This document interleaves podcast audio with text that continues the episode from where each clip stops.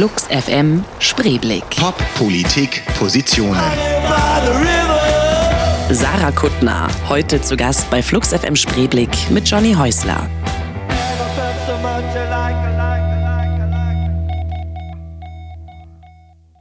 Sarah Kuttner, geboren 1979 in Berlin, verdankt ihre Karriere tatsächlich einem Casting.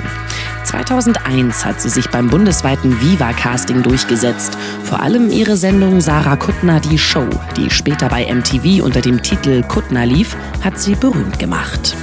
Es folgten unzählige Jobs, darunter Kuttners Kleinanzeigen und Ausflug mit Kuttner in der ARD, Radiosendungen bei Fritz und Radio 1 und ihr Großstadtmagazin Bambule, das aktuell auf ZDF Neo zu sehen ist.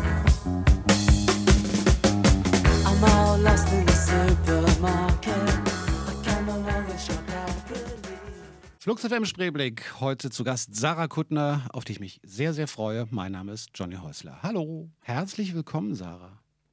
Äh, Dankeschön. Weißt du, was ich gerade gemerkt habe, dass hier klassischer Spreeblick herrscht? Deswegen Tatsächlich. äh, wollte ich sagen, heißt die Sendung, so ist aber natürlich totaler Unfug. Aber passt ja wie, wie Faust und Po. Ich hab's, äh, Entschuldigung. geht ist ja schön los. rausgekommen.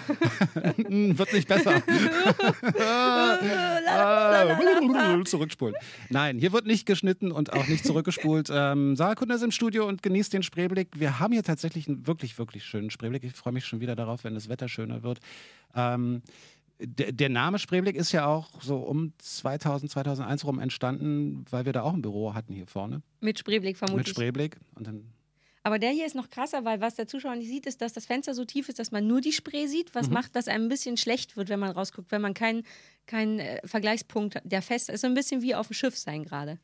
Genau, wir haben auch schon mal überlegt, ob man den Raum nicht so leicht schwanken lassen kann. Ja, aber der das ist schwankt. Ich habe das Gefühl, er schwankt. Ich möchte jetzt schon brechen, wenn ich dürfte. Wir- Uns geht es ja beiden eigentlich. Bist du, bist du so ein Hypochonder-Typ? Nee, überhaupt Nee? nicht. Ich bin auch, ich bin auch, ich hasse das auch, wenn andere Menschen das sind. Schlimm, ne? Ja. Ich mag es auch nicht. Ich dachte aber trotzdem, vielleicht könnten wir aus Spaß irgendwie darüber klagen, wie schlecht es uns geht. Ich habe wette, ganz du dolle bist so. Kopfschmerzen. nee, bin ich überhaupt Das nicht. glaube ich dir nicht. Glaubst du nicht? Wieso Hm? nicht? Weil, weil ich alle, da- ich- das klingt furchtbar verallgemeinert, ich weiß, aber ich kann das beweisen. Alle Männer, die ich kenne, super krass so Erkältungen abfeiern. Immer mit so, ist, ist nicht so schlimm, ist schon okay. Ich habe halt nur super starke Kopfschmerzen, aber so, ist wirklich nicht, also gut, wenn die Nase ist so und laber, laber, laber, laber. Männer sind immer so. Männer sind wehleidiger als Frauen, das stimmt. Aber wir sind heute beide krank, deswegen dürfen wir beide mi, mi, mi, mi machen. Nee, wir sind beide jetzt tough und lassen uns das überhaupt nicht anmerken. Ich, ich glaube, ich bin nicht so. Ich bin gar nicht so wehleidig. Ich Ja. muss mal ein bisschen rumfragen, aber ich glaube nicht. Glaub mir, frag deine Frau.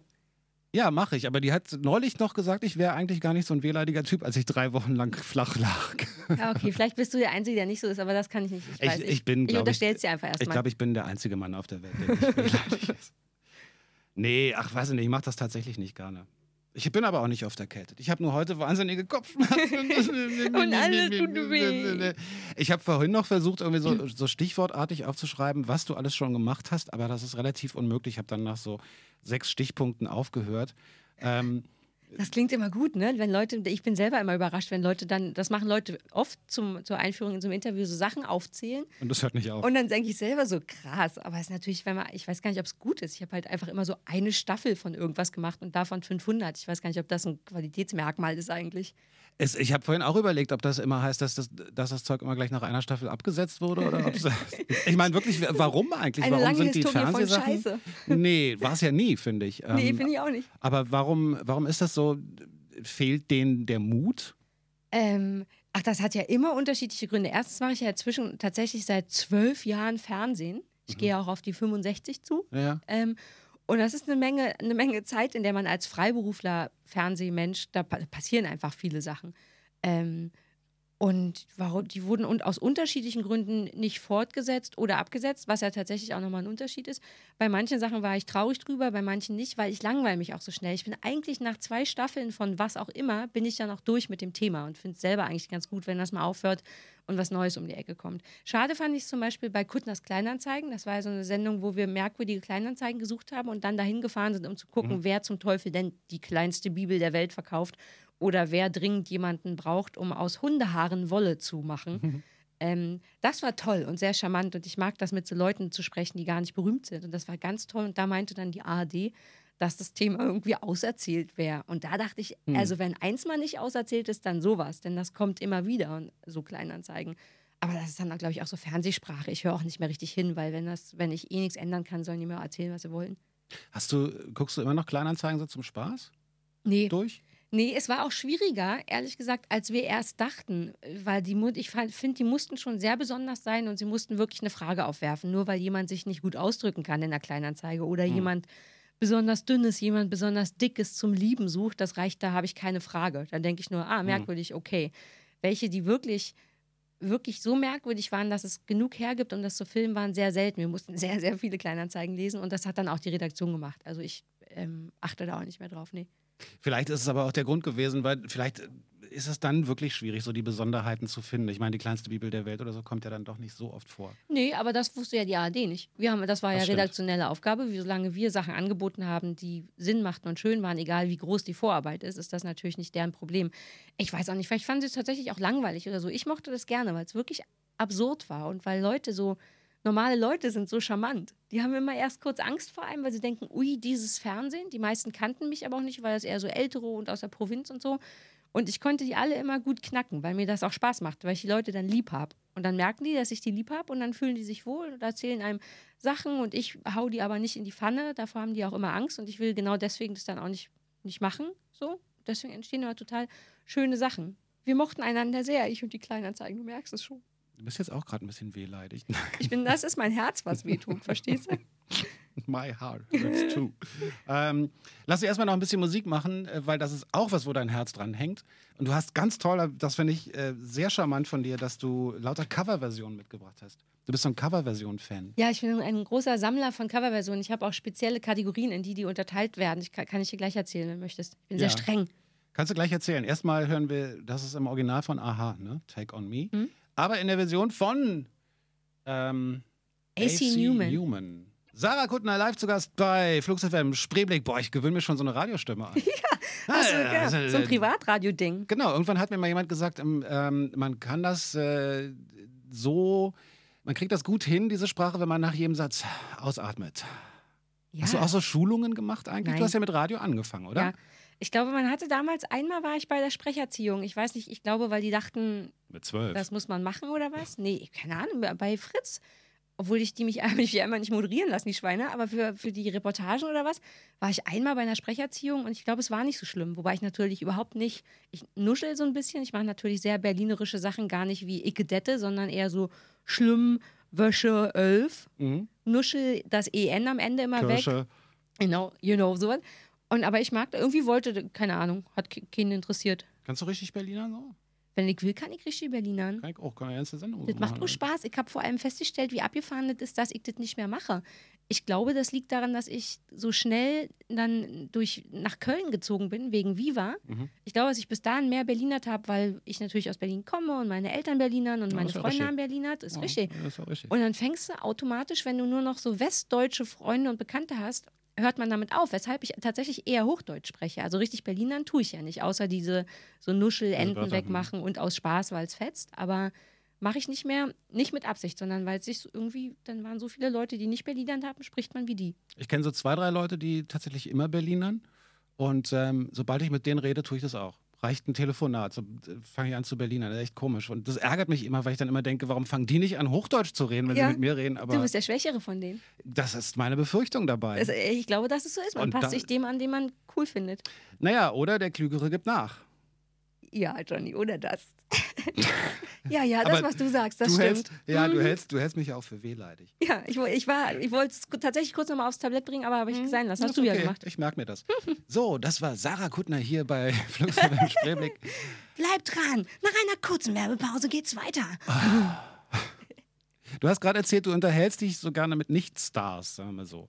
Weil normale Leute klingt so komisch. Stars sind ja auch normale Leute. Normale Leute klingt gleich wie eine Beleidigung, ne? Als wären Oder? die nicht, ja.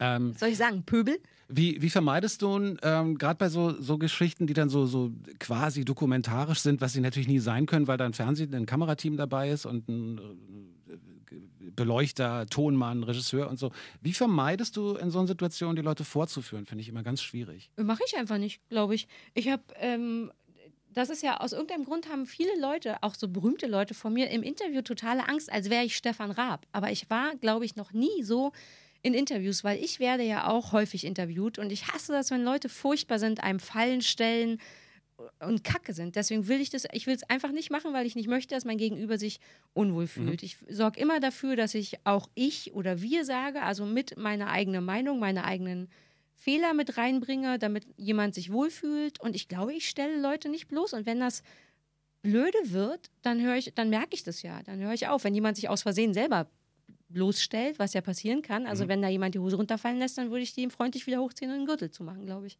Hast du da jemals irgendwie Regisseure oder Regisseurinnen gehabt, die gesagt haben, Sarah, da muss man ein bisschen härter nachhaken oder so?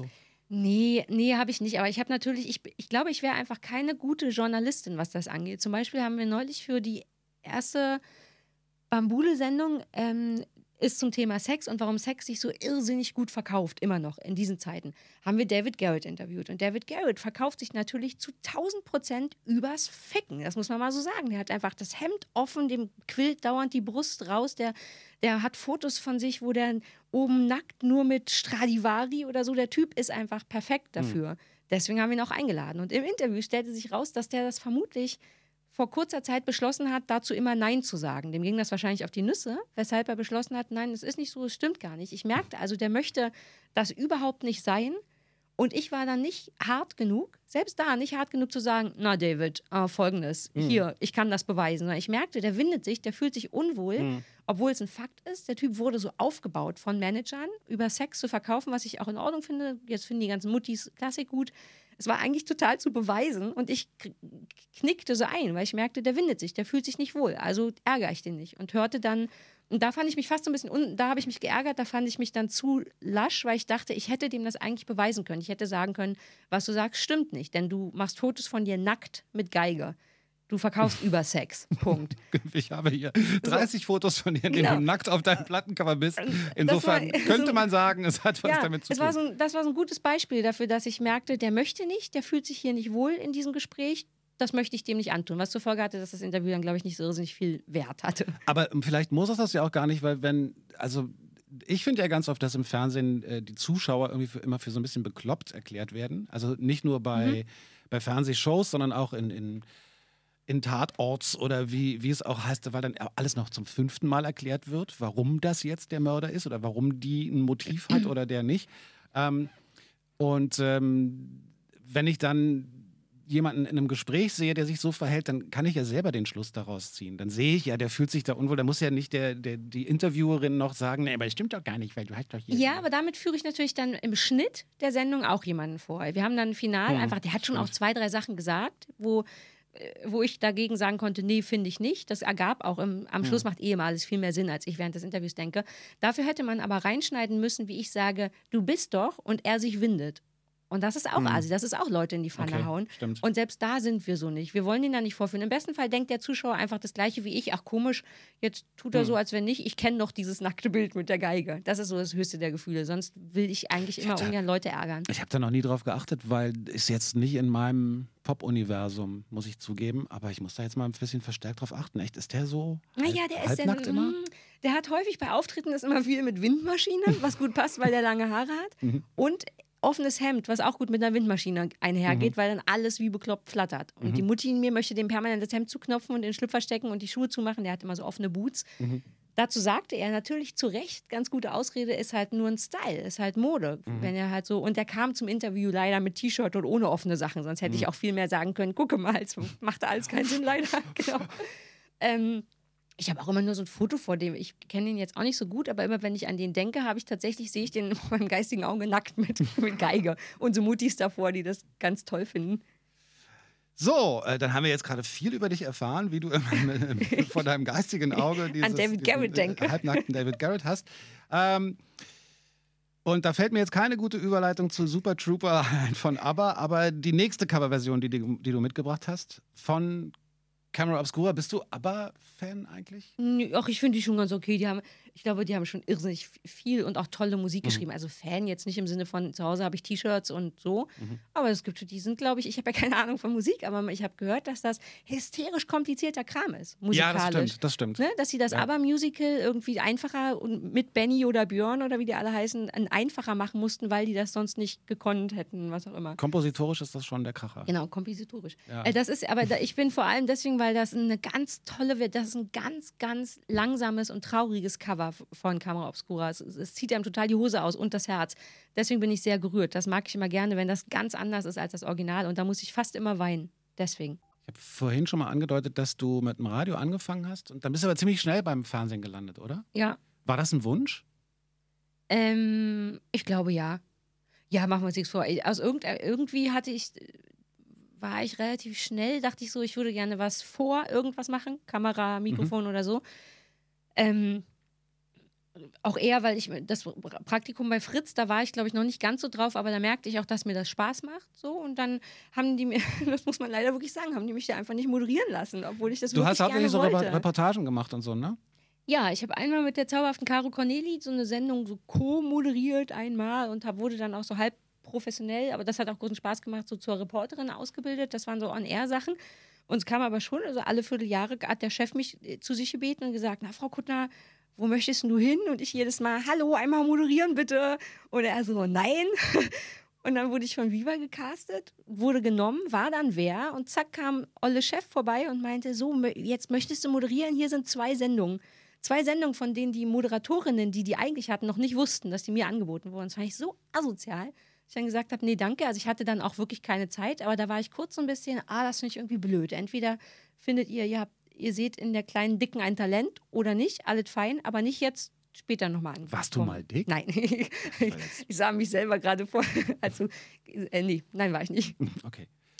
Aber okay, aber was, äh, ab wann hat, hatte ich das dann vor die Kamera gezogen? Also war das so ein, so ein, so ein Teenager-Ding schon? Ich meine, ich, ich frage die Leute, die hier sind, äh, sehr häufig, wann sie eigentlich entschieden haben, das zu tun, was sie tun, wenn sie hier sitzen. Und äh, manchmal ist es so, dass die Leute wirklich durch Zufall dahin gelangt sind und eigentlich auch immer noch im Kopf haben, dass sie eigentlich vorhatten, BWL zu Ja. studieren. Ne, vielleicht nicht, aber ähm, meistens viele von ihnen haben mal BWL studiert und haben es dann abgebrochen. Ähm, aber es ist ganz spannend zu hören, dass Leute immer so Teenager-Träume hatten, die nicht immer übereinstimmten mit dem, was sie heutzutage machen. Nee, ich hatte gar, ich glaube, es entstand alles so ein bisschen aus eher so allgemeinem Desinteresse. Ich habe ganz lange nicht gewusst, was ich werden will. Und dann kam dieses Abi und dann wussten alle schon, dass sie Architektur studieren wollen und das und das. Und ich dachte immer, wie könnt ihr denn wissen, was ihr werden wollt? Ich weiß ja gar nicht, wie dieser Job wirklich aussieht. Ich glaube, ich wäre die perfekte, das perfekte Werbegesicht für so, wie, wie heißt das, so Berufsvorbereitungskurse gewesen. Ich hätte wirklich das Interesse gehabt zu wissen, was genau ein Sozialarbeiter oder Lehrer macht. Ich will das wissen, bevor ich das studiere oder mache. Deswegen war ich bis knallhart, bis zum Schluss war ich immer so, ja, mal gucken, was ich dann mache und wusste dann einfach nichts. Weshalb ich dann ein Jahr nach England gegangen bin und da wusste ich immer noch nicht so richtig, was ich will. Und als ich wiederkam, wusste ich eigentlich auch noch nicht so richtig und habe dann einfach erst mal das Praktikum im Radio gemacht, weil das konnte, da kam ich irgendwie leicht ran. Das hatte ich als Schüler schon mal gemacht. Ich wusste, Medien ist schon irgendwie interessant, das ist doch lustig und unterhaltsam und nicht so streng und mimmel. Und dann entwickelte sich das so. Ich habe keine, ich habe so Kindheitsberufsträume, aber das dann halt so Eisverkäufer, wenn man dann umsonst Eis essen kann, war in Hm. meiner Welt, machte das Sinn. Und, äh, und Lehrer wollte ich auch mal werden, das verstehe ich. allerdings. Zahnarzt auch, das gibt, ergibt gar keinen Sinn. Du wolltest mal Ja, Zahnärztin ich, werden? ich muss sehr klein und dumm gewesen. Ich, da gab, da gibt es auch überhaupt gar keinen Vorteil rauszuziehen, sowas wie umsonst eine Zahnspange. Ah, wobei, vielleicht deswegen. Ich Wow, wollte immer eine. Zahnspange haben. Du siehst, ah, das hat nicht so gut funktioniert. Mir hat nie einer gegeben. Und die Zahnärzte heute sagen immer, Frau Kuttner, Sie hätten als, als Kind hätten Sie doch eine Spange haben müssen. Dann fange ich an zu weinen und sage, ja, ich wollte doch eine, die mit dem Glitzer drin und so. Ja, ist so geil, wenn die Mädchen diese kleinen Plastik Tornister hatten, in denen so glitzernde Zahnspangen waren. Hätte ich mir gewünscht. Jetzt habe ich schiefe Zähne. Jetzt will ich nicht mehr.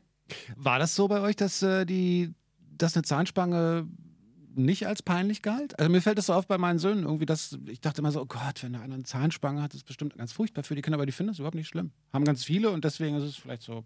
Ich weiß, es da, Ja. vielleicht war es damals selten. Ich hatte, glaube, so viele Leute hatten keinen. Und ich glaube, ich war vor allem an dem Silber, an dem glitzernden Inlay interessiert.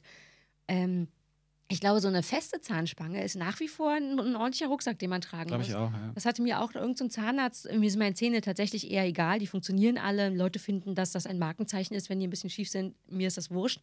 Ich hatte aber Zahnärzte, die meinten, Frau Kuttner, da müssen Sie gerade optisch wirklich mal was machen. Dann meinte ich, okay, aber was, wa- was kann man denn machen? Dann meinten sie, ja, na, halt so eine feste Zahnspange. Meinte ich, dann sehe ich aber scheiße aus. Ich arbeite doch im Fernsehen. Und dann meinten die, man kann die aber auch nach innen legen, dann würde ich allerdings nuscheln. Und dann ist es halt so, okay, klar, muss aber Pest auch und sprechen im Cholera. Fernsehen. Ja, das ist so. Äh, und das kostet, glaube ich, auch ein Schweinegeld als Erwachsener. Eine feste Zahnspange. 5000 Äh, Euro oder so. Lass uns bitte nicht anfangen, über Zahnkosten zu reden. Ja, okay, lass nicht machen. Das gehört zu diesen vielen Themen im Leben, die alle angehen, wo jeder auch was zu, zu sagen hat, so wie, wie Internetanschlüsse oder so. Ja. Aber es ist so unfassbar langweilig, darüber zu reden. Und deswegen tut es keiner. Es sind keine Tabuthemen, aber so- Tabuthema Zahnkosten. genau. Ich möchte dazu ein exklusiv extra sehen. Ach, das gibt's Eine bestimmt schon. vierstündige Vox-Reportage zum Thema Zahnkosten. Ich bin relativ sicher, dass ja, das das gab es schon vermutlich. Ja, garantiert. ist richtig. Äh, lass mal Phoenix hören. Ja, Entertainment. diesen Gefallen tue ich dir nicht. Liebe Sarah, es laufen auch Sachen, die du dir nicht gewünscht hast. Das, ist so, das war so nicht abgemacht. Ich habe einen zehnseitigen Vertrag, in dem drin steht, dass sich alles um mich dreht, dass Glitzer von der Decke kommt und am Schluss kriege ich eine Zahnspange geschenkt. Da, da, da.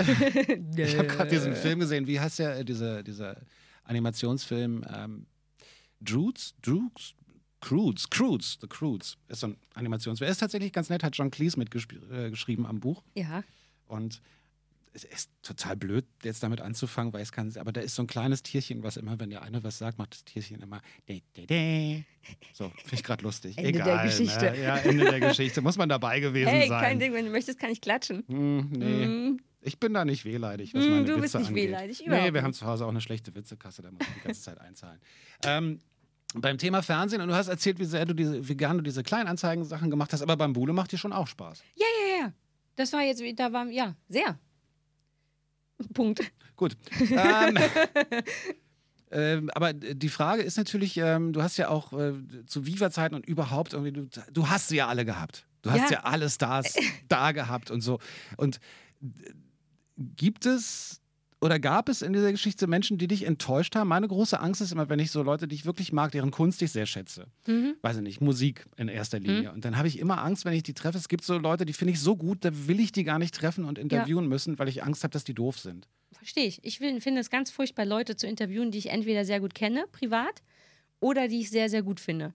Dafür, so- deswegen sorge ich einfach dafür, dass das nicht passiert, ehrlich gesagt. Ich habe gar nicht so sehr Angst davor, dass die mich enttäuschen, sondern ich bin dann zu nah dran. Ich brauche ein bisschen Distanz für ein gutes Interview, nämlich auch damit, damit ich dann quasi on air oder in diesem Gespräch ranrutschen kann. Das weiß ein Gegenüber auch zu schätzen, wenn man so sich merkt, dass beide sich nähern. Wenn man aber schon so nah ist, ist das nicht gut, wenn ich nur nah bin und der andere so, äh, geh mal, mach mal das weinende Mädchen weg äh, oder so, dann ist es auch nicht gut. Wär, die werden einfach nie gut, die Interviews. Ähm, enttäuscht bin ich dann eher so professionell. Ich hatte natürlich so zwei, drei Krawall-Interviews oder richtig langweilig. Also richtig langweilig war zum Beispiel, sind immer Ami-Stars. Gwen Stefani war da und da denkt man schon so, oh Mann, ey, Gwen Stefani und die hat so, da kommt gar nichts raus. Also immer dieses, oder Mariah Carey, you look, you look so beautiful, um, that's Fragezeichen. so nice, ja, Fragezeichen. ja, awesome. Und egal, was ich sage, da ist einfach nichts rauszuholen. Die sind auch total trainiert und das ist dann Mhm. einfach öde, dann langweile ich mich. Ähm, Kriegt man die nicht gekitzelt? Also ist das wirklich so, dass die so ein, so ein Training haben und so durch die PR-Maschine gegangen sind, dass sie das einfach nur so abwickeln? ich habe ja jetzt auch nicht stundenlang mit denen Zeit gehabt, aber äh, nee, ich glaube, vielleicht ist es auch so ein Frauending. Frauen untereinander sind auch nicht besonders interessiert aneinander. Ich kriege männliche, männliche Promis, auch amerikanische, kriege ich viel leichter. Ich hatte zum Beispiel mit Michael Stipe ein Interview, da hatte ich auch ein bisschen Respekt vor und das war toll. Ich habe am Anfang mit dem über Kram geredet, von dem ich wusste, da will er drüber reden. Hier Wahlen, mit Menschen in Armut, was auch immer, so. Und, äh, und da fühlte er sich dann auch wohl und danach konnten wir über was anderes reden. Und dann, zack, merkten wir, dass er so total absurden Scheiß sammelt, wie die, die Karten von Hotelzimmern. Und ich meinte, ah, witzig, weil ich sammle so Zuckertüten. Dann meinte er, was, ich auch. Und zack, haben wir über Zuckertüten. Also so, das, und dann funktioniert Ich wollte das. früher immer eine Spange haben. Nein, ich Genau, auch. ja, und dann meinte ich, du kannst meine haben, dann habe ich seine Spange genau. Und so, das funktioniert toll. Ich glaube, dass die Frauen dann wahrscheinlich auch einfach weniger, warum sollten, das kann ihnen doch egal sein, ob ich die nett finde oder nicht. Vermutlich ist so ein bisschen geflirte, schadet nichts. So ein, so ein männlicher Amerikaner hat vielleicht noch so ein Ticken Interesse daran, dass ich den gut finden könnte oder irgendwas macht, dass die sich einen Ticken mehr öffnen. Meinst du echt? Also ich ja, habe da mit na klar, Destiny's ja. Child gesessen und Mariah Carey und Ey, jetzt auch nicht alle, aber ich würde, Hm. also ich, äh, Männer kriege ich, krieg ich irgendwie leichter, wenn ich, also jetzt nicht im Leben und ins Bett, aber Ist- im, also nee. auch. Ich Ähm, aber so im Interview, man kann immer wollt- ein bisschen flirten. ich wollte das eigentlich jetzt gerade so stehen lassen. Nein, Das gibt ja immer, wir nehmen so Zitate raus, ne, die wir dann an die, äh, an die Boulevardpresse weiterschicken. das ist mir wichtig. Boulevardpresse ist vielleicht auch noch ein Thema, über was wir gleich mal reden können. Aber Yay. erstmal gibt es wieder eine tolle Coverversion, die du mitgebracht hast. Nämlich Ben Folds. Welcher Song? Äh, Welchen Song habe ich mitgebracht? Bitches Ain't Shit. Das ist vielleicht meine liebste. Vielleicht ist das in der Top 3 meiner liebsten Coverversion. Vom, Im Original? Das ist, das ist leider das Unangenehme. Ich kenne das Original überhaupt nicht, aber es muss ein super krasser Rap-Song sein. Ich schlag's gleich mal kurz nach. Ich weiß es nämlich. Äh, ben Folds Version Bitches Ain't Shit ist natürlich logischerweise von Dr. Dre. Ich habe es dir doch gesagt, Don. Ich Ja, habe gesagt, Google du- nicht, du ich weiß es- es, hast es aber gleich gesagt. naja. Man hätte aber auch Dr. Dre und Snoop Dogg sagen können und hätte wahrscheinlich eine 80-prozentige Chance gehabt, dass es stimmt. Ja, Ähm, Snoop Dogg ist ja jetzt Rastafari geworden. Ich war ehrlich gesagt, weiß ich weder, ich kenne den Namen Snoop Dogg, Mhm. aber in mir bimmelt nichts und aber auch, also ich könnte, aha, könnte ich jetzt sagen, ach echt, wow, Rastafari, Ja, sagst du. Ja, der heißt Der jetzt Snoop, Snoop Lion. Und ist, da gibt es einen, gibt's einen Film drüber, ich glaube, der ist ziemlich spannend. Ich, äh, also ich habe zumindest den Trailer gesehen und wollte mir den angucken, weil der ja früher so in dieser ganzen Gangster-Hip-Hop-Szene auch ganz furchtbar drin war und auch mit, mit einem Mang dabei. Und dann ist er aber irgendwann hat er festgestellt, diese ganze Gewalt im Leben nervt ihn und er braucht mehr Frieden und dann ist er Rastafari geworden und Ah ja. ähm, Und jetzt ist er voller Peace. jetzt ist er voll Peace. Okay, super cool für den. Oder? Ich freue mich, ich rufe gleich mal an und sage, gut gemacht, well done. Ich weiß Lion. nicht, ob er dann nicht vielleicht wieder sauer wird, wenn man ihn so anspricht. Ich habe keine Ahnung, ich kenne den ja auch nicht. Die hast sind du so unberechenbar, diese, diese Rapstars. Hast du so, so Hip-Hopper schon mal vom Mikro gehabt? Bestimmt, ich erinnere mich nicht mehr. Bestimmt in der Viva-Zeit sind bestimmt welche vorbeigekommen. Ist nicht, ist nicht so deine Musik. Nee, ist ne, nee. Aber ist auch nicht schön. Also, also es muss, Sachen müssen nicht meins sein, um mit jemandem darüber zu sprechen. Das überhaupt nicht. Ich äh, erinnere mich noch nicht. Wer hat dich denn jemals Gelten wirklich... Scooter? Nein, ne? Scooter sind keine Hip-Hopper. Nee, Mm, nee, nee, nee. Sind die nett? Ja. Also ich kenne natürlich jetzt HP auch nicht persönlich äh, von, zu Hause, aber ich versuche die ganze Zeit so ein bisschen Gossip die, rauszukriegen. ja, gerne. Ich bin auch voller Gossip. Ich kann, mein ist mein Ziel ist ja, dass das hier so eine Art Gala fürs Ohr wird. Ja. Und dass Also- der Zuschauer nicht merkt, dass er im Grunde auch nur Gala liest Genau. und nicht das super coole Ja, Flux FM. Bam, bam, bam. Nee, HP Baxter war zu mir immer sehr nett. Was ich immer zu schätzen mochte, war, wenn man sich auf so Preisverleihungen trifft, was ja vor allem früher viel passierte, hat er immer Hallo gesagt. Er kam an und hat immer zu mir Hallo gesagt. Und manche gucken dich mit dem Arsch nicht an. Deswegen mochte ich den immer gern. Ist es nicht komisch, weil mir geht das ganz genauso, dass, ähm, dass so dieses, ob jemand sagt Hallo, wirklich nur Hallo oder in die Mhm. Richtung winken oder so, weil man hat sich schon mal gesehen, wie wertvoll das ist. Ich finde das auch toll. Mir, mir gefällt das. Also ich finde das eine freundliche äh, Geste. Das bedeutet, dass man in irgendeiner Form nicht nur so, wobei es ist immer noch alles Medienwichse, aber ähm, ich kann das gut leiden. Und du machst das auch wahrscheinlich. Ja, Du bist ja, ja, ja. ein freundlicher Mensch, auch auf Preisverleihungen. Ja. Also ich bin natürlich auch nicht unkrawallig, aber generell habe ich eigentlich Lust darauf, dass man so klassische Konventionen einhält, dass man Bitte und Danke sagt und Mhm. nett ist zueinander und, und seine Meinung sagt und so. Insofern habe ich keinen, da sage ich dem HP Baxter immer zurück, hallo. und halte ihm auch mal die Tür auf, wenn wir zusammen durch eine müssen. Findest du es nett, wenn man die Türen aufhält? Ja, Mich ärgert das immer, ich halte eigentlich immer Türen auf, also wenn es ergibt. Ich bleibe Ja. jetzt nicht eine halbe Stunde stehen, um jemand die Tür aufzuhalten, aber wenn jemand nach mir irgendwo da durch will oder ich lasse auch Leute vor oder so, und was mich immer total ärgert, äh, also selbst wenn ich einem Mann kurz die Tür aufhalte, sagt er Danke oder so und geht weiter oder nickt kurz oder so. Und mir fällt immer häufiger auf, dass Frauen überhaupt nicht reagieren. Und ich denke dann immer so, ist das jetzt, weil sie es doof finden, dass ich ihnen die Tür aufhalte? oder nehmen sie es for granted. Die Selbstverständlichkeit ist wahrsch- wahrscheinlich das größere Problem, oder? Ja, dann denkst du gar nicht, dass sie denken, oh Gottchen, man sagt schon gar nicht mehr Danke, weil es ja klar ist, dass man ihr die Tür aufhalten muss. Nee, eher, weil sie es doof So. finden, dass ich die Tür aufhalte. Ich glaube nicht. Das kommt auch darauf an, wo. Wenn du mit einem Date irgendwo hingehst, ist es ja eine andere, dann ist es ja so eine. Ist eine ich finde es eine andere Geste, als wenn du im Kaufhof einfach guckst, ob hinter dir noch jemand kommt und deswegen die Tür aufhältst. Ja, aber dann sag ich doch trotzdem Danke. Ja, ja, finde ich auch. Aber ich glaube, dass es da ist es den Leuten vielleicht egal, weil sie davon Mhm. ausgehen, so macht man es, während du jetzt auf einem Romantik-Date man dir vermutlich eher Danke sagen würde.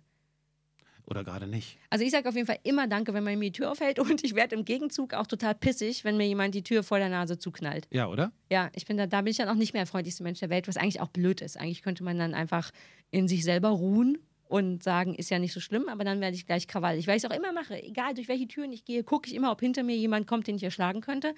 Bleib manchmal sogar ein Sekündchen stehen, damit er noch durchhuschen kann. Und wenn ich dann so ein Ding vom Brett kriege, dann, dann bin ich ein anstrengender Rohrspatz. Gibt es so Schlüsselreize, die dich sofort, wo du so weißt, da reagierst du über und wirst schneller unfreundlich als eigentlich nötig? Ja, tausend.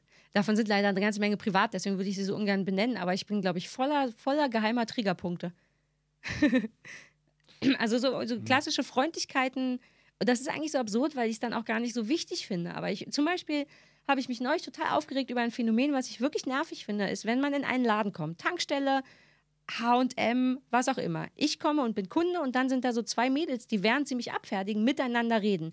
Ey, die neuen Pausenzeiten, Hast du schon gesehen, Luise ist jetzt um 14 nach dran. Die ganze Zeit, während ich dabei bin, ich will ja gar nicht mit den labern, aber ich finde, mhm. nutzt doch die Zeit, wenn ich nicht da bin, um das zu machen. Stattdessen sagt keiner zu mir, hallo, bitte, vielen Dank, 1495, hier Ihre Unterschrift, sondern man knallt mir das hin, als wäre ich ein lästiges Insekt, denn man muss mit der Lydia unbedingt darüber sprechen, ob noch Plastiktüten irgendwo sind. und dann werde ich immer ganz, kriege ich immer einen ganz dicken Hals und möchte eigentlich sagen, sorry, soll ich noch mal kurz rausgehen und ihr sagt Bescheid, wenn ihr soweit seid. Eigentlich total egal, aber da werde ich irgendwie muffelig. Okay, die anderen Sachen willst du wahrscheinlich nicht verraten. Ich hatte gerade kurz überlegt, ob ich vorlege, aber bei mir sind das auch so Sachen, die möchte ich nicht, dass Leute die wissen, weil dann passieren sie nämlich dauernd. Na, du kannst versuchen mal einen, vielleicht finde, wo kann ich einfach nur Ja, ich auch sagen. Nee. Nee, mache ich nicht. Nee, weil es ist wirklich zu leicht, mich da zu triggern. Es gibt wirklich so zwei, drei Sachen, wo ich sofort darauf reagiere und pissig werde. Was mich zum Beispiel auch nervt, auch privat, ist, wenn jemand aufs Handy guckt, während ich rede mit jemandem. Und das ist, ich bin privat niemand, der. Ich gucke immer nur auf den Monitor, weil ich hier alles im Auge Das weiß ich, mein muss. Freund. Okay. Ich bin niemand, der im Privatleben, weil ich beruflich so viel reden muss, bin ich tatsächlich eher ruhig im Privatleben und ein sehr guter Zuhörer und Fragesteller, weil ich keinen Bock mehr habe zu labern. Wenn ich dann aber mal irgendwas sage, macht mich das irre, wenn Leute währenddessen aufs Telefon gucken. Weil ich würde das nie machen. Ich würde, wenn ich dringend aufs Telefon gucken muss, immer sagen, sorry, ich muss nur ganz kurz, danach mhm. bin ich bei dir. Sowas. Und wenn Leute so Ja sagen zu mir und währenddessen Sachen tippen, finde ich das assig. Ich glaube, das ist ein geheimer Kindheitsträgerpunkt, nicht gehört werden, was weiß ich. Nee, ich glaube, das geht, aber ich würde denken, das geht fast jedem so. Also das ist einfach so eine Unfreundlichkeit. Ich habe auch den Eindruck, dass sich so diese Handy-Benimmregeln, dass die sich langsam so ein bisschen einpendeln. Also es war jetzt, es ist ja inzwischen schon. Eben nicht? Nee. Früher galt es noch als im Restaurant muss man das Handy leise stellen, im Restaurant wird nicht telefoniert, das ist komplett ich habe auch den Eindruck, dass so. das. Nee. Es pegelt sich nicht ein. Es wird inzwischen so normal, ein Telefon zu haben, wie eine rechte Hand zu haben. Man darf das inzwischen. Man darf laut im, im, Restaurant telefonieren, man darf permanent SMS schicken, ohne auf leise lautlos zu machen. Man hat das Telefon an, während andere Menschen mit einem zusammen einen Film gucken oder so. Das war früher nicht so. Früher als ich. Nein, ja, ja. Ich dachte, du könntest mir jetzt ein bisschen, also du tust ja auch, weil wir sind ja schon nochmal, du bist ja schon nochmal 25, 30 Jahre jünger als ich. Deswegen dachte ich, dass man. Ähm, bist du denn, Johnny? Du bist auch langsam 70, ne? Ich, knapp. Ja. ja. Siehst super gut aus für 70. Oder? Mhm. Sieht aus wie 69. Ne? Mhm. Jetzt hast du mich rausgebracht. Entschuldigung, Entschuldigung, du hattest es. An so, an so einen Klassikern übrigens merkt man, dass man echt alt geworden ist. Also wenn meine Jungs zum Beispiel die Augen verdrehen, weil ich den Joke jetzt zum zwölften Mal gebracht habe, dann ist einem das so peinlich. Dann denkt man, boah, ey, ja, aber wenigstens ist es dir, wenigstens merkst du es und es ist dir peinlich. Du könntest es auch einfach stur durchziehen. Wahrscheinlich wäre das auch cooler, das einfach stur durchzuziehen, weil ist mir doch egal, dann mache ich den Witz halt zum 15. Mal. Nein, du musst auch Das ist meine lernen, Rolle musst, als Vater. Du musst von der Jugend lernen. Tue ich ja. Einfach mal Roffel sagen zwischendurch. das lernt ja von um mir. wieder ranzukommen an deine Kinder. Nee, nee, aber tatsächlich so diese Begriffe, irgendwie, was gerade was der, der angesagte Begriff ist, den man benutzen kann, irgendwie, das kriegt man ja schon ganz gut. Was ist der? Kann ich den auch wissen? Weiß ich nicht, im Moment, ach, weiß ich nicht, glaube ich, nichts, äh, keine besonderen Sachen, aber die große Gefahr besteht ja dann darin, man muss dann unbedingt vermeiden, diese Begriffe auch zu benutzen, weil dann wird es peinlich. Also ich weiß noch, dass ich, äh, dass ich im Boden versunken bin, als, äh, ich weiß nicht, wer es genau war, meiner Eltern zum ersten Mal selber geil gesagt hat für was toll finden. Das ja. fand ich entsetzlich. Ach stimmt, wenn die alten Leute einem die Sprache klauen, ne? Ja, ja. deswegen sage ich mhm. nicht Roffel. Okay, sag nicht Roffel. Ich glaube, Roffel sagt man auch nicht, Roffel schreibt man nur, oder? Ja, ich sag lol. Das machen die. Bäh. You Need the Drugs. Westbam mit Richard Butler. Ist nichts, was du mitgebracht hast. Sorry. Nee, aber lustig, ich habe Westbam gerade interviewt zum Thema Drogen als Aufhänger dieser Single. Deswegen hat es gerade bei mir geklingelt, obwohl es sonst bei mir vermutlich nicht geklingelt hätte. Und was empfiehlt er? Nichts an der Westbam, nimmt keine Drogen. Punkt. Okay, da kommt noch mehr. And oder? now think. Nee, er nimmt keine Drogen, sagt er. Kann ich ja jetzt, ich habe jetzt nicht keinen Urintest mitgebracht. Nee, wäre ja auch albern. Aber Das wäre nee, wär mal- super mal gewesen. glauben. Warte mal. Du hast beim Puller kurz auf dieses Stäbchen. Kannst du ja mal in deine nächste Sendung mitnehmen für irgendeinen Interviewgast. Für den nächstbesten Interview, prominenten Interviewgast. Wir haben, ähm, ich glaube aber, dass Leute, die, die auch ein Arbeitspensum haben, wie solche Leute, ich weiß gar nicht, wie gut der jetzt Solche Leute kenne ich ist, nicht. aber die, wenn die die ganze Zeit auf Drogen wären, könnten sie das, glaube ich, nicht schaffen. Nee, ich glaube ehrlich gesagt, das ist auch so der Thema dieser Drogensendung, die wir da gedreht haben, ist, dass man inzwischen ohne Drogen seine Arbeit nicht mehr schaffen kann. Ich meine, äh, Studenten nehmen Ritalin und Muttis kiffen wenigstens abends, wenn sie komplett durch sind von ihren Kindern und Ärzte koksen und die haben sowieso freien Zugang zu allem. Ähm, ich glaube, das Gruselige ist eher, dass das kaum noch Sportler dopen wie bescheuert. Das kommt ja nur, nur die Spitzen kommen raus. Der Rest ist wahrscheinlich sowieso komplett auf irgendwas drauf. Ich finde es fast gruselig, dass wir uns so hochgerumpelt haben, dass es eigentlich für einen normalen Menschen, der keine Drogen nimmt, so ein junger Fußballer, ne, wird vermutlich nicht Spitzenfußballer, wenn er keine Drogen nimmt, weil das nicht zu schaffen ist. Die, guck dir mal an, wie lange und schnell die rennen über Stunden. Das kann man noch nicht schaffen ohne irgendwas. Im Grunde ist, glaube ich, die gesamte Gesellschaft sowieso druff. Es nimmt nicht jeder Heroin, aber es gibt ja einfach tausend Sachen dazwischen. Naja, da geht sowieso die Frage los, was man als Droge bezeichnet. Ja gut, dann nicht machen wir jetzt weiter. kurz mal Ja, Alkohol ja, und mm. Zigaretten und Koffein noch weg, aber so Sachen, alle möglichen Ta Tabletten, Sachen, Wachmacher, Durchhalte, Geschichten. Hm? Magst du Kraftklub? Ja, ich fand, ja, Ich, weil ich fand diesen Ritalin-Song so absolut grandios. ja. Von denen, weil so der, der erste Song, der diese Generation, diese Ritalin-Generation, ich weiß nicht, hast du damit irgendwelche Berührungspunkte gehabt? In, bei Freunden oder so? Die Ich kenne Menschen, die? Ritalin nehmen, weil sie ADHS haben. Also Mhm. da macht das, in dem Zusammenhang macht das Sinn. Die macht das auch nicht zu anstrengenden Leuten, sondern bei denen erfüllt das ja einen Zweck. Die macht Ja, das ja, im Grunde zu normalen Leuten. Aber sonst. Ja, aber das ist ja die Frage, äh, sind die denn alle jetzt plötzlich so hyper geworden in den letzten Jahren und deswegen brauchen sie alle Ritalin oder wird das nicht so diagnostiziert und Ich, äh, meine Erfahrung damit ist, aber kenne ich mich jetzt auch nicht aus, dass ADHS im Erwachsenenalter sowieso irrsinnig selten ist. ja, ähm, deswegen auch kaum diagnostiziert werden kann oder ist auch schwierig, dass du, du musst Mhm. im Grunde, glaube ich, so einen krassen Fragebogen ausfüllen und dann nochmal gibt es ja verschiedene Unterformen und so. Ähm, das weiß ich jetzt nicht, ob unsere Gesellschaft Leute so gemacht hat oder ob man das tatsächlich aus Kindheitsalter mitgenommen hat oder erst bekommen hat. Aber das ist ja tatsächlich, wenn dann tatsächlich eine neurologische Krankheit. Das ist jetzt nicht jemand, der einfach nur anstrengend ist, sondern irgendwas läuft da mit Neurotransmittern und Rezeptoren, glaube ich, nicht richtig, was dann eingependelt werden kann durch Ritalin. Aber jetzt bin ich auch kein Arzt, was weiß ich. Ich glaube, Koks hat eine ähnliche Wirkung. Ich ke- kenne Leute von früher, die ADS hatten und einfach gekokst haben, weil die das äh, konzentrierter und runtergebracht hat im Gegensatz weil zu dem, es was. runtergebracht hat. Ja, ich glaube, das, das. Koks, was sich angeblich ja nur durch drei Moleküle von Ritalin äh, ähm, unterscheidet, eine, eine gegensätzliche Wirkung auf Leute mit ADS haben, nämlich ein Mhm. Sachen klarer sehen, ohne gleich total drauf zu sein. Ist aber auch Hörensagen. Also man sollte mich jetzt darauf nicht total festnageln, aber ich glaube, dass das so funktioniert. Wenn ich Ritalin nehmen würde, gehen wir mal davon aus, dass ich keine ADS habe, wo ich manchmal aber auch nicht sicher bin, würde mich das vermutlich irgendwie so machen, wie man sich Kokser vorstellt. Und wenn ich ADHS hätte, macht es das, glaube ich, nicht mit einem. Das ist so geiles Halbwissen, auf dem wir hier gerade schwimmen. Ähm, wobei es ist so Dreiviertelwissen. Das reicht ja. Ja, Für diese Sendung reicht das dicke. Also meistens bin ich mit 35 Prozent zufrieden. hier bin ich gerne. Das siehst du? Wir kriegen dann immer so ganz viele E-Mails von Leuten, die uns korrigieren. Scheiße, stimmt. Uh, es tut Das mir ist- leid. Kriegst Bitte du viel- krieg- damit alleine. Kriegst du viel so Mails? Das ist ja so einfach geworden irgendwie, aber Mails, die auf die Sendungen reagieren? Oder Nee, fängt ich- das alles die Redaktion ab? Nö, ja, eher so. Es gibt ja keine offizielle Sarah Kuttner Fan-Mail-Adresse. Mhm.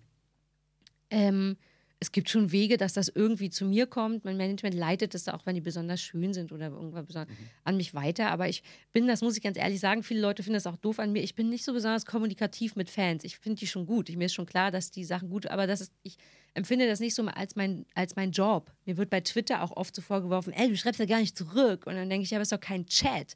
Für mich ist das eher so eine Form von, was es doch, glaube ich, ursprünglich mal war, Mikroblogging. Ich schreibe irgendwas und entweder unterhält, erhält euch das oder nicht, aber ich Leute können das gut finden oder möchte nicht. nicht auf die Frage antworten, was ich gerne esse. Ich bin, das muss ich leider sagen, nicht so super kommunikativ mit Fans. Deswegen brauche ich jetzt auch nicht so E-Mails oder so Antwortfunktionen. Aber so das Netz selbst ist schon, nutzt du schon ziemlich viel, oder?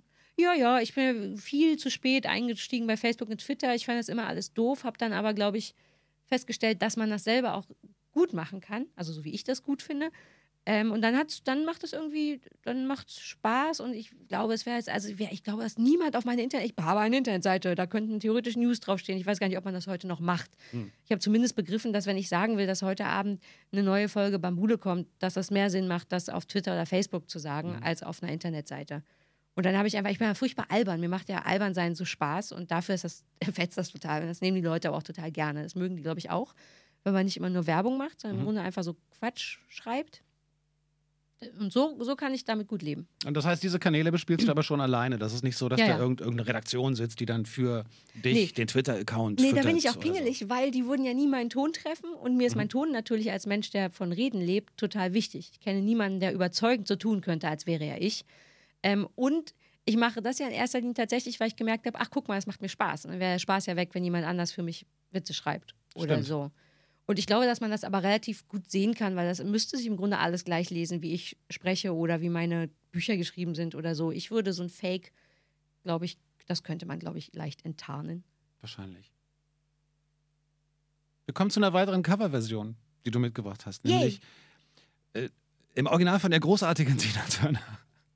So, das ist Ja. ein- äh, Private Dancer ist, glaube ich, ein Hassstück. Aber möchtest du anhand dieses Songs mal meine wichtigste Kategorie von Coverversionen erklärt bekommen? Absolut. Ich möchte. Soll ich dich fragen? Nein, ich hau dir jetzt einfach so um die Ohren. Alles klar. Ähm, die allerschönste und wertvollste Kategorie von Coverversionen ist für mich, wenn der Originalinterpret und der Originalsong tendenziell super uncool sind und derjenige, der covert, sowohl derjenige, der covert, als auch das Ergebnis dessen indie oder lässig sind. Gutes Mhm. Beispiel war, die, wer war zum Beispiel Hit Me Baby One More Time von Travis. Super. so, Britney uncool, der Song eigentlich total uncool. Dann machen die tollen Travis das und auf einmal ist der Song auch schön. Denn so wie Finn jetzt Private Dancer singt, ist der total rührend und toll.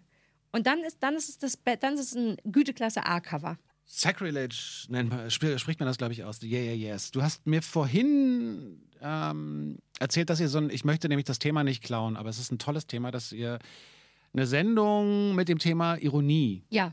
habt, Mhm. die noch kommt. Mhm. Was ich ein ganz, ganz, ganz, ganz, ganz tolles Thema finde. Denkt man erst so, naja, äh, Ironie, aber es ist ganz spannend zu beobachten. Ich finde, wir haben das gut umschifft bisher in dieser Sendung. Wir könnten das auch anders machen, glaube ich. Wir könnten uns die ganze Zeit versuchen, mit unfassbar witzigen Antworten zu bewerfen. Ich könnte.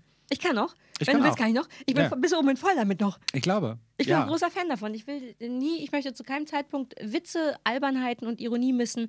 Aber wie du, wie ich ja vorhin auch schon gesagt habe, geht es in der Sendung ja darum, dass das im Grunde vielleicht sogar eine Lebenseinstellung gerade geworden ist. Und da ist gefährlich, wenn man sich nicht mehr traut, etwas ohne einen Witz zu sagen. Dann finde ich es gefährlich und doof und rückgratlos. Also wir waren dann irgendwann bei so ganz normalen Gesprächen, wo man sich gegenseitig eigentlich nur noch mit so Sprüchen unterhält und Mhm. alles witzig findet und äh, immer eine Augenbraue hochzieht und einen dummen Spruch dazu macht und so. Und ich glaube, das kennt inzwischen wahrscheinlich fast jeder, der sich viel unterhält. also jeder, hoffentlich. Ähm, und das schlägt so schnell in Zynismus um, finde ich, weil es ist das so schwer geworden, zu bestimmten Dingen zu stehen oder eine Meinung und Haltung zum Leben da draußen zu haben? Ich weiß nicht, ob es schwer geworden ist, aber es ist einfach, man muss ja, das ist ja ein Fakt, wenn du eine Meinung hast, dann machst du dich angreifbar, weil es Mhm. Leute gibt, die sagen können, was? Nein, im Leben nicht, pfui aus, geh weg. Ähm, ich ja, ich finde es auch schwierig, weil wir natürlich zumindest in der westlichen Welt in einem in so tolle Meinungsfreiheit haben. Jeder, man dürfte eigentlich und irgendwie traut sich keiner mehr. Ich glaube, dass das zur Hälfte Feigheit ist und zur anderen Hälfte auch so ein bisschen falsch verstandene Schleue. Die Leute denken, ah, dieses Ironische, das ist das, machen diese schlauen Leute. Hier, der Harald Schmidt macht das doch immer so viel. mhm. Im Grunde funktioniert Ironie erstmal ganz einfach. Sag einfach das Gegenteil von dem, was du meinst. Mhm. Zack, bist du selber ironisch. Wenn du nicht sicher bist, machst du ein Smiley hinten dran, so ein Zwinker-Smiley, machst alles wieder kaputt, aber ist ja auch witzig.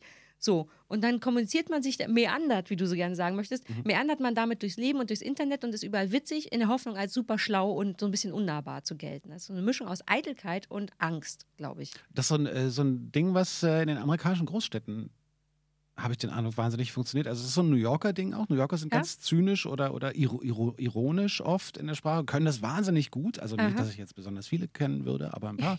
Und ähm, können das wahnsinnig gut. Und mir fällt es aber auch auf, dass das hierzulande auch so ein Ding wird.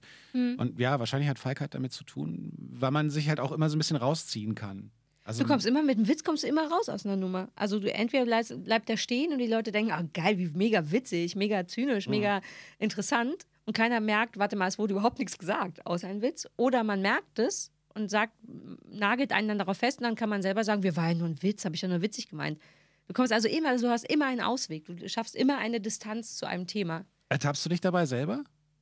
Ähm, nee, ich gebe mir eigentlich Mühe. Also ich ertappe, ich mache natürlich dauernd, vermute ich auch mehr als nötig, Sprüche, weil mich das so furchtbar unterhält. Mich unterhält das, das zu bekommen und mich unterhält das, das zu machen. Mir macht das großen Spaß.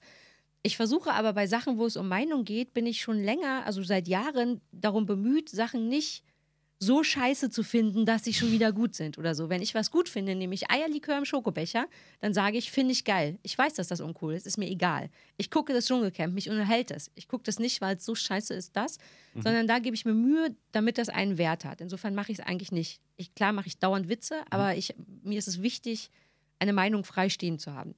Und das, dafür sorge ich. Dschungelcamp. Hm? Echt? Ja, mich interessieren nicht, da, also die meisten Leute mögen ja so diese Prüfungen und die witzigen Moderationen. Ich nicht. Ich finde die Moderation nicht besonders witzig. Die Prüfungen interessieren mich nicht. Mich interessiert zu sehen, wie diese ist, also im Grunde unangenehmer Voyeurismus. Mich interessiert mhm. zu sehen, wie diese Leute sind, wenn die da, wenn da nichts passiert. Das ist halt tatsächlich, ich würde vermutlich, hätte ich ein Fernglas und vernünftige Fenster gegenüber, würde ich bei anderen Leuten ins Wohnzimmer gucken. Ich will gucken, wie Leute, vor allem Prominente natürlich, wie das ist, wenn bei denen wenn die vergessen, dass da Kameras sind, wenn die anfangen, sich anzuzicken. Aber tun die das? Das ja. vergessen die wirklich, dass ja, da Kameras glaube, sind? das ist äh, ganz lustig, was was. Kennst du jemanden, der da mal war?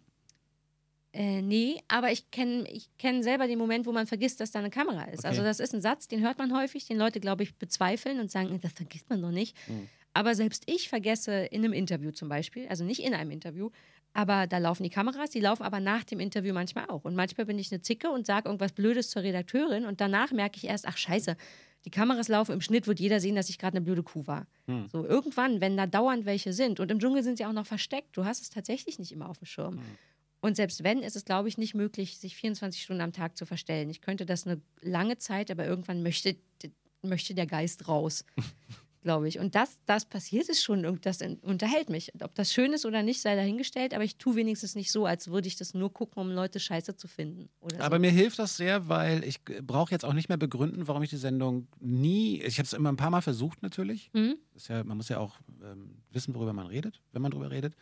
Aber ich brauche jetzt nicht mehr begründen, sondern ich kann tatsächlich aus reinstem Herzen sagen, mich interessiert es wirklich nicht. Also, ja. Und ich kann aber, aber auch verstehen, super. dass es einen interessiert. Ja. Genau. Auch selbst wenn du nicht verstehst, dass es einen interessiert, das ist ja nur so ein Fakt. Manche ja. Leute interessiert es aus verschiedenen. Es guckt inzwischen ja auch jeder, auch die coolen Leute, aber die natürlich dann mit einer ironischen Distanz. Zack, Augenbraue hoch, zack, klar machen, dass man selber irgendwie schon ein bisschen besser ist als die Leute, die da drin sind. Wir bleiben ganz unironisch. Gibt es, gibt es Dinge, für die du dich. Ähm, äh, jetzt habe ich mich so ein bisschen reingegangen. Ich wollte dich jetzt fragen, ob es Dinge gibt, für die du dich ganz unironisch einsetzt ähm, aber gleichzeitig ist das immer eine doofe Falle, wenn ich dich sowas frage, weil du müsstest jetzt erzählen, dass du wahnsinnig engagiert bist bei, weiß ich nicht was, was du vielleicht gar nicht willst. Insofern ähm, habe ich die Frage jetzt trotzdem gestellt. Tut mir leid. Und wie, und wie beantworte ich die jetzt? Genau, wie kommst Ach, du da es gibt raus? immer, nee, es gibt, ich, ich bin jetzt hier nicht das, das Gesicht von UNICEF oder mhm. so, aber es gibt immer so Projekte, die an, an einen rangetragen werden und das sind aber immer so viele verschiedene kleine. Ich wüsste jetzt vor schrecklich, aber das letzte war äh, ich weiß gar nicht mehr, wie das hieß, dass man Pfandflaschen nicht wegschmeißt, sondern stehen lässt mhm. für Leute, die die einsammeln wollen und so. Ähm, ich mag das immer, weil die ganz kleinen Dinger, die sind so klein, dass die, glaube ich, untergehen bei größeren mhm. Prominenten. Deswegen sammle ich die dann immer ein, wenn die vorbeikommen. Also jetzt auch nicht alles, aber und wenn man da irgendwas machen und helfen kann, mache ich das schon gerne. So ein bisschen finde ich es gut, die, die Fresse dafür zu benutzen. Und ich mache so meinen Spende so einmal im Jahr, so einen kleinen Batzen Geld, wohin und so. Ich bin jetzt, ich tiger jetzt nicht durch SOS Kinderdörfer. Sollte ich vielleicht. Your Song von den Streets. Wieder eine Coverversion, oh. die Sarah mitgebracht oh. Hast du jemals daran gedacht, Musik zu machen? Ich glaube, es ist die persönlichste Platte, die ich je gemacht habe. Entschuldige, das, ich wollte es mal versuchen. Das passt jetzt natürlich nicht gut. Ich wünsche dir jetzt was anderes. Kannst du kurz was anderes fragen, damit ich das nochmal sagen kann? Okay. Ähm, jetzt kommt bald dein neues Album raus. Mhm. Mhm. Was ist für dich das Besondere an dieser Platte? Also, wenn ich darüber nachdenke und mit dem Herzen fühle, ne, dann glaube ich wirklich, dass das die persönlichste Platte ist, die ich je gemacht habe. Tatsächlich. Mhm. Was war die Frage vorher nochmal, ob ich Musik mag? Jemand, nee. Ach nee, ich kann, glaube ich, nicht singen. Also ich könnte, ich, ich glaube, das macht ich treffe ja nichts, das können ja viele nicht. Ja, aber das ist ja dann. Ich könnte ja, ich kann ja zum Beispiel auch Musik nicht, also keine Noten. Ich könnte also weder was komponieren noch ernsthaft einen Text schreiben. Ich kapiere die Dynamik von Songtexten nicht.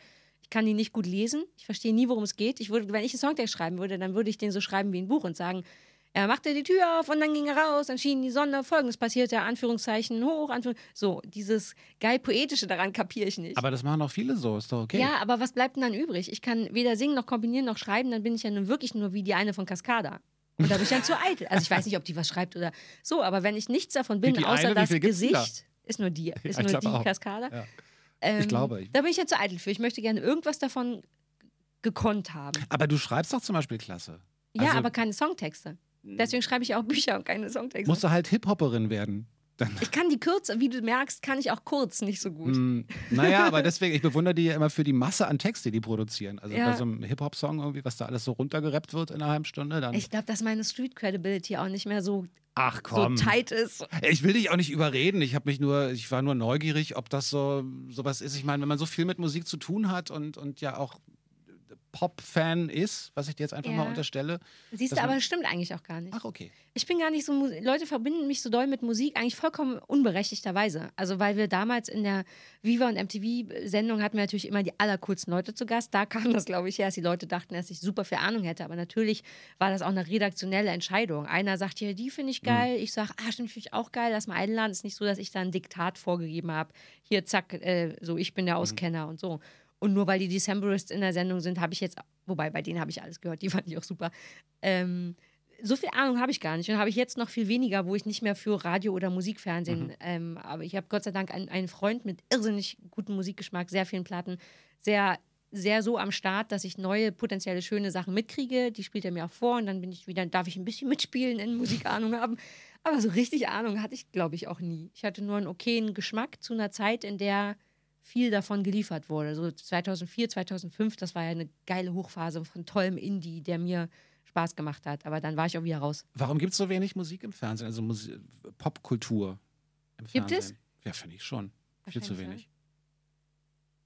Ich weiß nicht, vielleicht ist Popkultur nur für zu wenig Leute interessant oder so. Und die, für die es interessant ist, die würden sich das im Leben nicht aus dem Fernsehen holen, sondern da, wo es stattfindet, on the street. Ich finde es mein Englisch. Großartig.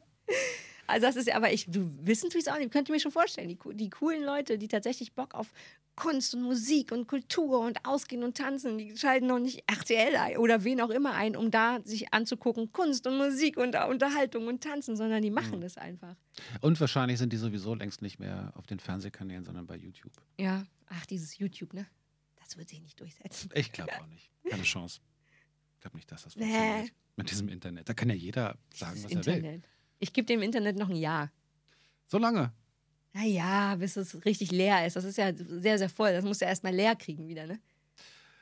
Ach, Ob man das Internet löschen könnte? sind wir jetzt doof ironisch oder? Man darf ironisch sein. Johnny, man darf ironisch sein. Man darf auch lustig sein. Man muss albern sein. Man muss die ganze Zeit Quatsch machen. Man muss dafür sorgen, dass man hässlich aussieht und so. Ich All weiß, das darf man machen. Das gibt ja viele, also Ralf Kaspers war hier in der Sendung von Wissen macht A und Sendung mit der Maus. Ja. Und der hat auch dafür plädiert, mehr Unfug zu machen und so. Der ähm, kann zum Beispiel, der hat erzählt, was ich extrem interessant fand, dass er auf Kommando furzen kann und dass er das gerne tut, wenn er im Fahrstuhl steht und sich dann umdreht zu jemand anders und den vorwurfsvoll anguckt.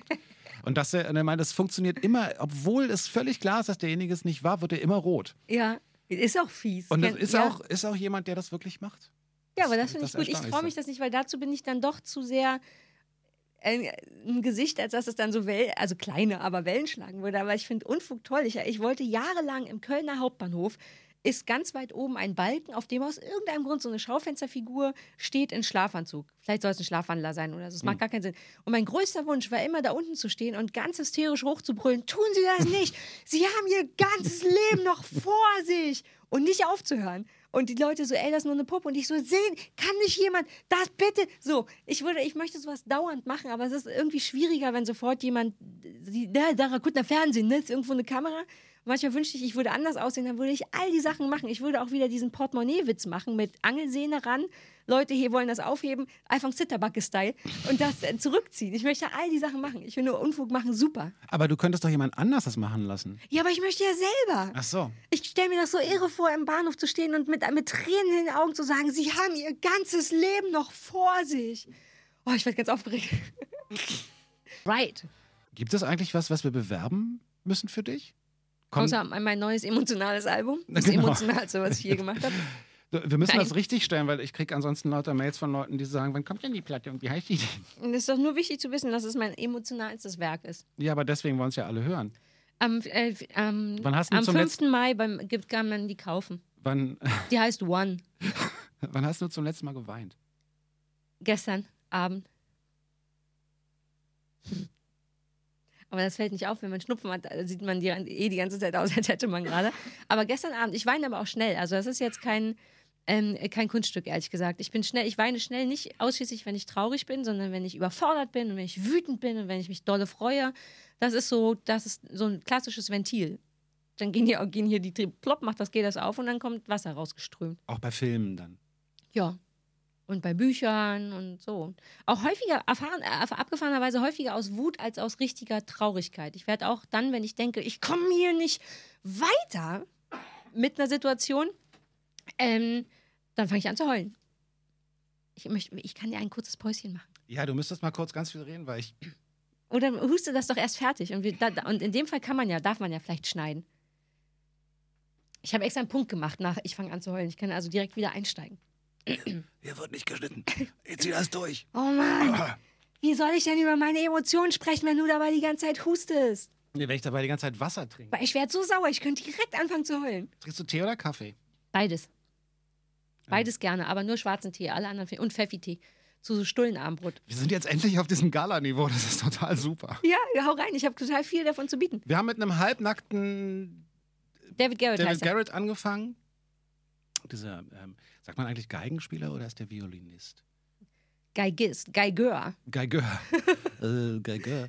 Und äh, sind dann äh, am Ende doch ein bisschen bei Gossip gelandet, zumindest bei dem eigenen. Tut mir leid, ich habe gerade irgendwie echt so ein, so ein Stimmenproblem gehabt. Ist nicht schlimm, so konntest du wenigstens nicht fragen, warum ich geweint habe, was ich selbstredend nicht beantwortet hätte.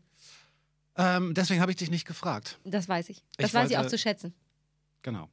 Deswegen dachte ich so, ich mache einfach den Dreh zu den Filmen. Aber wenn, weine ich auch eindrucksvoll. Raumengen Wasser, Raumengen Rotz. Meine Augen sehen gut aus, dann, ich habe ja grüne Augen. Und wenn dann alles drumherum tiefrot wird, poppen die Augen so aus. Also sehe ich ein bisschen aus wie jemand, der wirklich verrückt ist, mit schönen Augen. Dick, ich kriege auch eine enorm dicke Nase. Das ist furchtbar. Ich kann auch nicht atmen und überall hängt Sekret und so. Äh, nee, erzähl weiter. Nee, Punkt. Also so, naja, also ich sehe nicht so, so su- super niedlich aus wie Frauen in Filmen, sondern ich mache einfach das ganze Programm. Rotes Gesicht, aus allen verfügbaren Öffnungen im Gesicht kommt Flüssigkeit. Aber. Männer, Männer sind schon immer die Wehleidigeren, oder?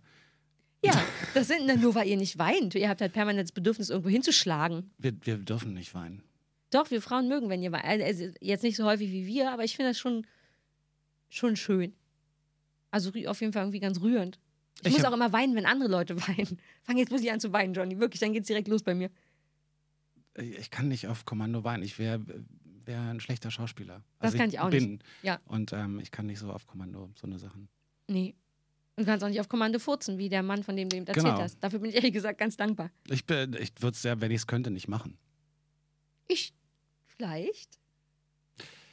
Ich habe viel gelernt in dieser Sendung über Männer, über Frauen und über Sarah Kuttner. Vielen, vielen Dank, dass du hier warst. Danke, ich hatte großen Spaß. Das ist schön. Ich auch. Und äh, danke, dass ihr meine Musik unter anderem, dass ihr unter anderem meine Musik gespielt habt. Ist das hier jetzt auch was? Nee, Placebo sind nicht von dir. Aber es passt. As if. Es, äh, magst du die nicht? Nee. Nee. Aber es passt ganz toll, weil der Song heißt Song to Say Goodbye. Ist das nicht auch schön? Oh. Und wir hören den und das bleibt unter uns, ob du dabei weinst. Okay, danke. Tschüss, danke. Tschüssi.